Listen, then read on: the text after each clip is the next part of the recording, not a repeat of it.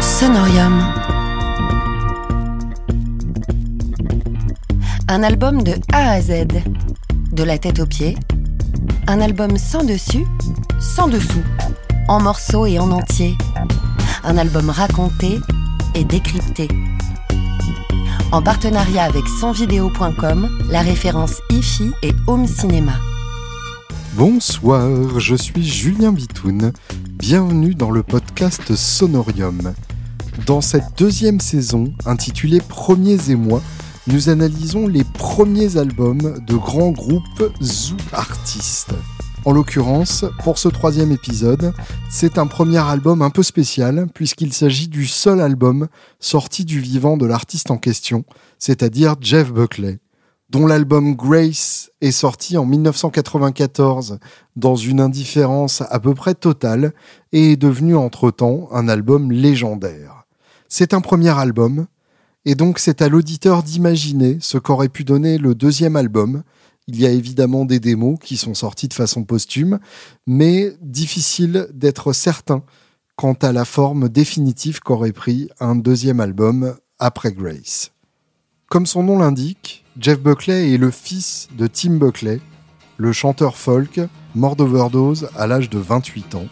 Et donc, Jeff Buckley n'a jamais connu son père, il l'aurait croisé à l'âge de 8 ans, mais ils n'ont jamais eu l'occasion de développer une vraie relation à part de façon posthume quand Jeff a repris les chansons de son père. Au départ, il refusait même de prendre le nom de son père, se faisant appeler Scott Moorhead du nom de son beau-père, et puis c'est finalement à la mort de Tim Buckley que Jeff Buckley devient Jeff Buckley. La passion de Jeff pour la musique vient de sa mère, qui chante et joue du piano, et de son beau-père, qui lui transmet le goût du rock à travers des albums. Le petit Jeff commence donc à jouer de la guitare dès l'âge de 5 ans et il est alors fan de Led Zeppelin et de Kiss, ce qui est finalement hyper classique pour un gamin de son âge et de son époque. Il fait ses classes au GIT, le Guitar Institute of Technology à Hollywood en 1985, et il fait ses classes la même année que Paul Gilbert, un shredder qui montra ensuite Mr. Big et Racer X.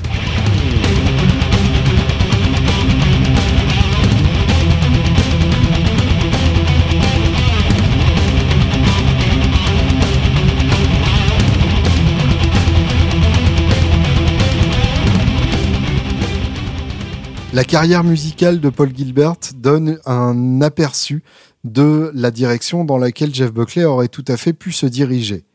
Los Angeles à l'époque est la capitale mondiale du hair metal, alors en pleine explosion, un style devenu ultra kitsch entre-temps, mais qui à l'époque était vraiment au top de la mode. Il y a Shout at the Devil de Motley Crue sorti en 83, Out of the Cellar de Rat sorti en 84, Look What the Cat Dragged In de Poison et Slippery When Wet de Bon Jovi sortis tous les deux en 86.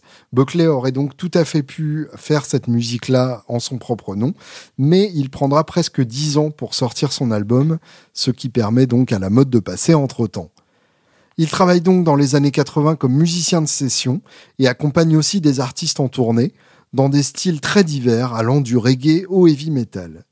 Il déménage finalement à New York en 1990 où il se passionne pour la musique indienne et le blues et revient enregistrer ses démos à Los Angeles avec l'ancien manager de son père, Herb Cohen. C'est finalement lors d'un concert le 26 avril 1991 à l'église Saint Anne de Brooklyn que beaucoup de choses se décident et basculent pour Jeff Buckley. C'est un concert organisé par la directrice du programme artistique de l'église, Janine Nichols, et le concert est donc un hommage à Tim Buckley qui s'intitule Greetings from Tim Buckley. Jeff y joue quatre titres. Il y fait la connaissance de Rebecca Moore, la fille d'un photographe célèbre qui deviendra sa copine, son ex et la muse de la plupart des chansons de l'album Grace, et qui lui présentera par ailleurs son futur batteur. Il y rencontre Gary Lucas, un ancien membre du Magic Band de Captain Beefheart et un guitariste avant-gardiste, avec lequel Buckley développe une vraie relation d'écriture pour le groupe de Lucas que Buckley rejoint, Gods and Monsters. Et on retrouve le résultat de certaines collaborations entre les deux sur l'album Songs to No One, un album sorti de manière posthume. Parmi ces chansons, il y a les premières versions de deux chansons centrales de Grace, Mojo Pin et Grace elle-même. Accessoirement, c'est Janine Nichols, la directrice du programme artistique de l'église, qui lui prête sa Telecaster, et c'est une Telecaster qu'il jouera pendant tout le reste de sa carrière. Je vous propose d'écouter un extrait de l'album Ice Cream for Crow, l'album de Captain Beefheart sur lequel Gary Lucas joue dans le groupe.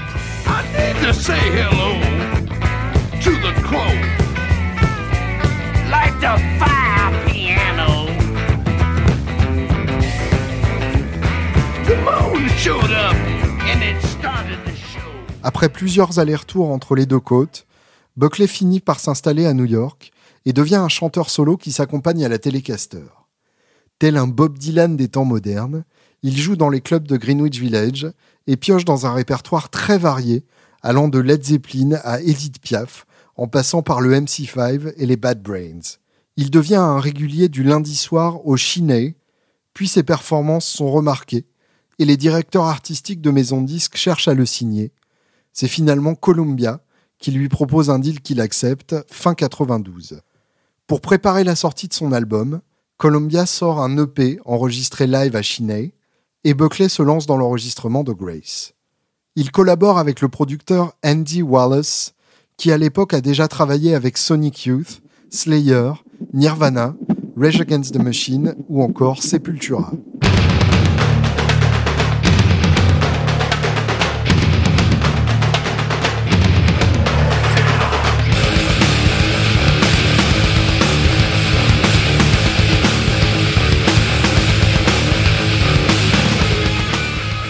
On retrouve sur Grace la clarté typique d'Andy Wallace et son son de batterie hyper sec et claquant. L'enregistrement se fait à Bearsville Studios, juste à côté de Woodstock.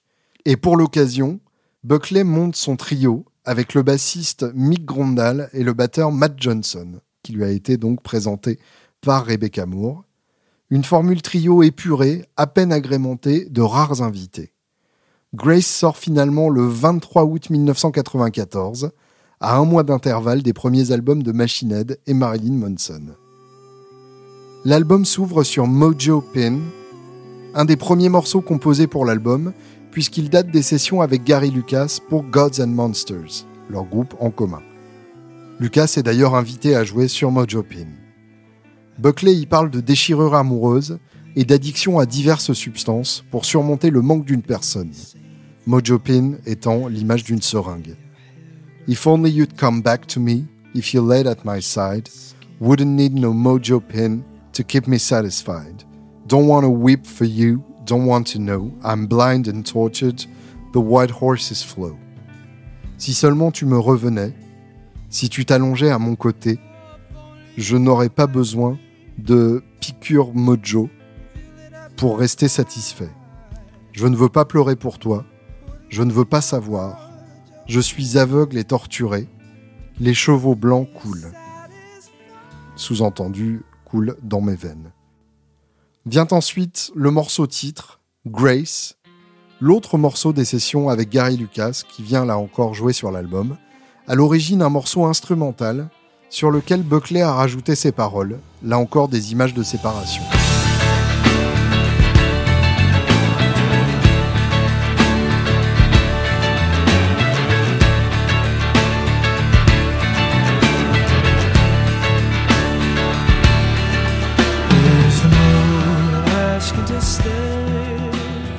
Ce morceau a été le premier single extrait de l'album et il est passé complètement inaperçu, son meilleur classement étant numéro 91 des ventes en Australie.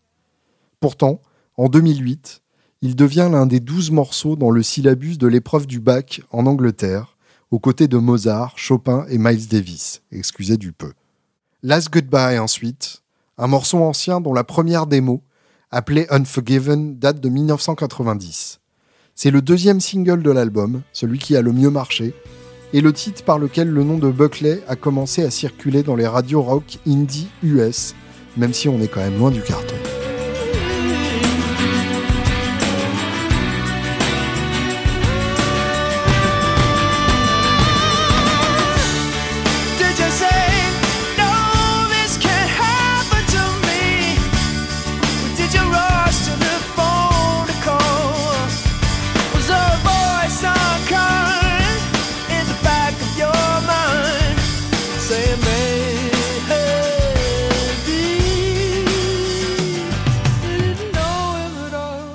Vient la première de trois reprises que compte l'album, Lilac Wine, à l'origine un morceau de 1950, écrit par l'acteur et compositeur de Broadway James Shelton.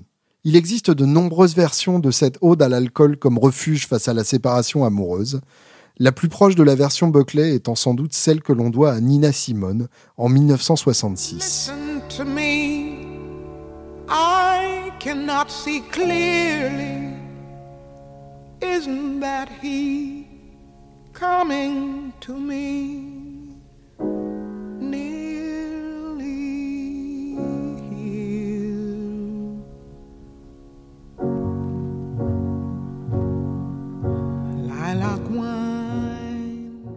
So Real est le troisième morceau qui est sorti en single, dans l'indifférence totale. C'est le dernier morceau qui a été enregistré pour l'album, alors que Grace était censé être terminé et que le groupe enregistrait des phases B pour les singles. On y entend le guitariste Michael Tigg, qui a composé le riff du couplet et qui viendra compléter le groupe de Buckley en tournée. C'est donc la première fois qu'on entend le Quatuor, qui fera ensuite de nombreuses dates pour promouvoir Grace.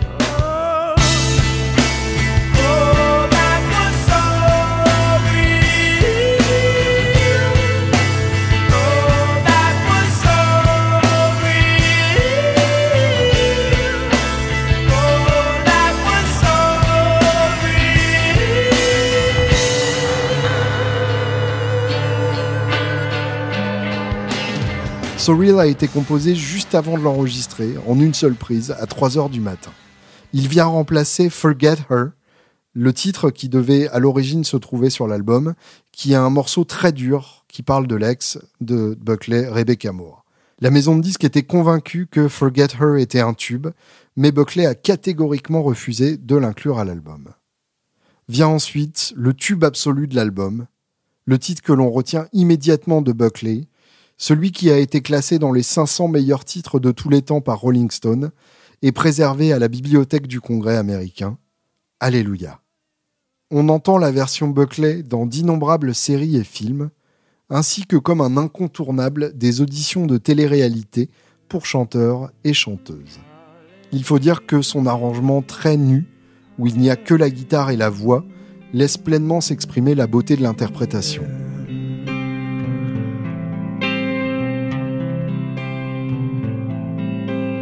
Well, there was a time when you let me know what's really going on below, but now you never show that to me, do you?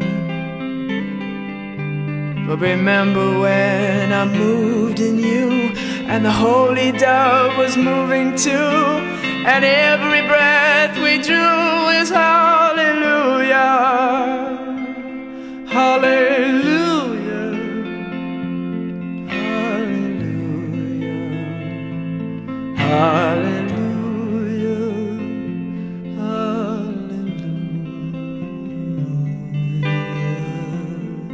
Ce n'est même pas un titre qui est sorti en single à l'origine, juste une reprise parmi les trois que compte l'album. Alléluia ne sortira en single qu'en 2007. La compo, on le sait, est signée Leonard Cohen, issu de son album de 1984 Various Positions, un album rempli de synthétiseurs et de boîtes à rythme et autres joyeusetés typiques de l'époque.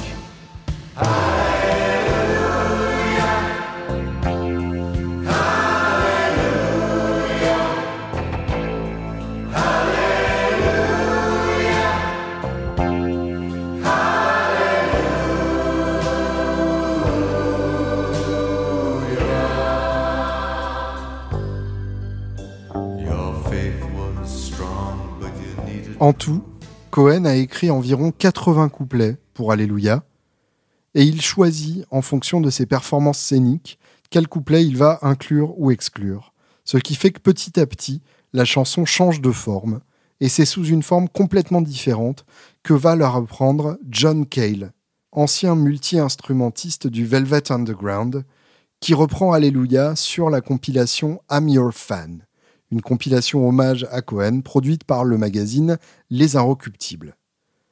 C'est en tombant sur cette compilation, alors qu'il garde le chat de Janine Nichols, que Jeff Buckley découvre Alléluia et qu'il décide de la reprendre. En vérité, la version de Jeff Buckley est donc plus une reprise de John Cale que de Leonard Cohen.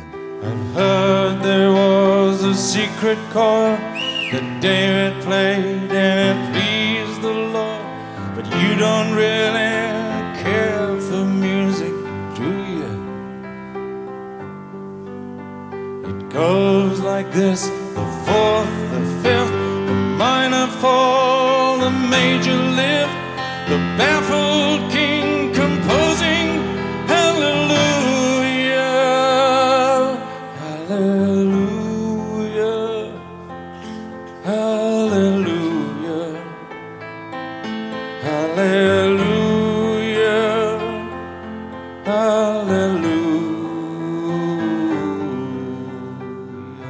Difficile d'enchaîner après la version définitive de Alléluia par Buckley. Et c'est Lover, You Should Have Come Over qui a cette lourde tâche. Une ballade relativement classique dans la tradition des années 90. Un arrangement assez nu, avec un orgue joué par Loris Holland, qui travaille au même moment qu'il enregistre sur Grace en tant que producteur, organiste et pianiste sur l'album Merry Christmas de Maria Carey. Qui l'eût cru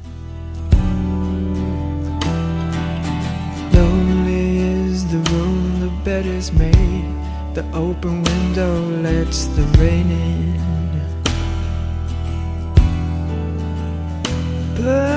Burning in the corner is the only one that dreams he had you with him.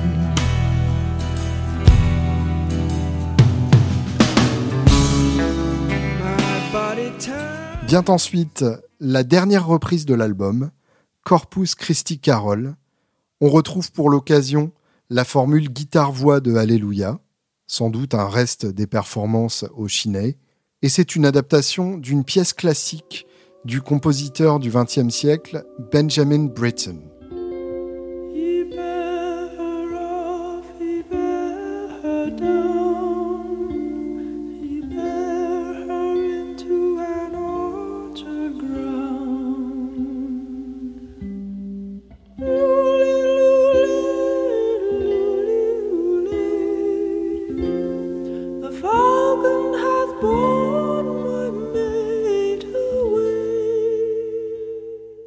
Sans aucune transition, on passe au titre Eternal Life, qui fait penser à Sonic Youth et Smashing Pumpkins par son côté hyper bruitiste. C'est un très beau contraste après Corpus Christi Carol, qui résume bien la richesse artistique de Buckley. Eternal Life est le quatrième et dernier single, un single assez improbable, qui a connu un très modeste succès là encore en Australie. La basse saturée est mixée très en avant, et malgré ça, on entend de très beaux arrangements de cordes à la fin.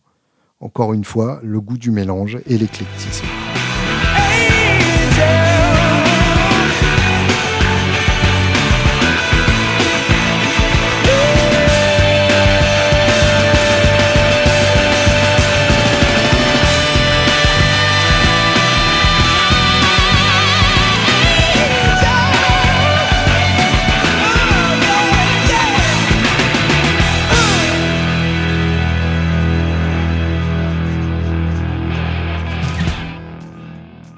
Le dernier titre, Dream Brother, est une chanson née d'un jam à trois qui a servi d'audition pour le batteur Matt Johnson, d'où le fait que les trois musiciens sont crédités pour la composition. Les paroles s'adressent à Chris Dowd, le claviériste fondateur du groupe de fusion Fishbone, et l'implore de ne pas abandonner sa copine qui est enceinte. Buckley parle de son propre père, qui a fait exactement la même chose. Don't be like the one who made me so old. Don't be like the one who left behind his name. Cause they're waiting for you like I waited for mine, and nobody ever came. Ne sois pas comme celui qui m'a rendu si vieux. Ne sois pas comme celui qui a laissé son nom. Puisqu'ils t'attendent, comme j'ai attendu mon père, et personne n'est jamais venu.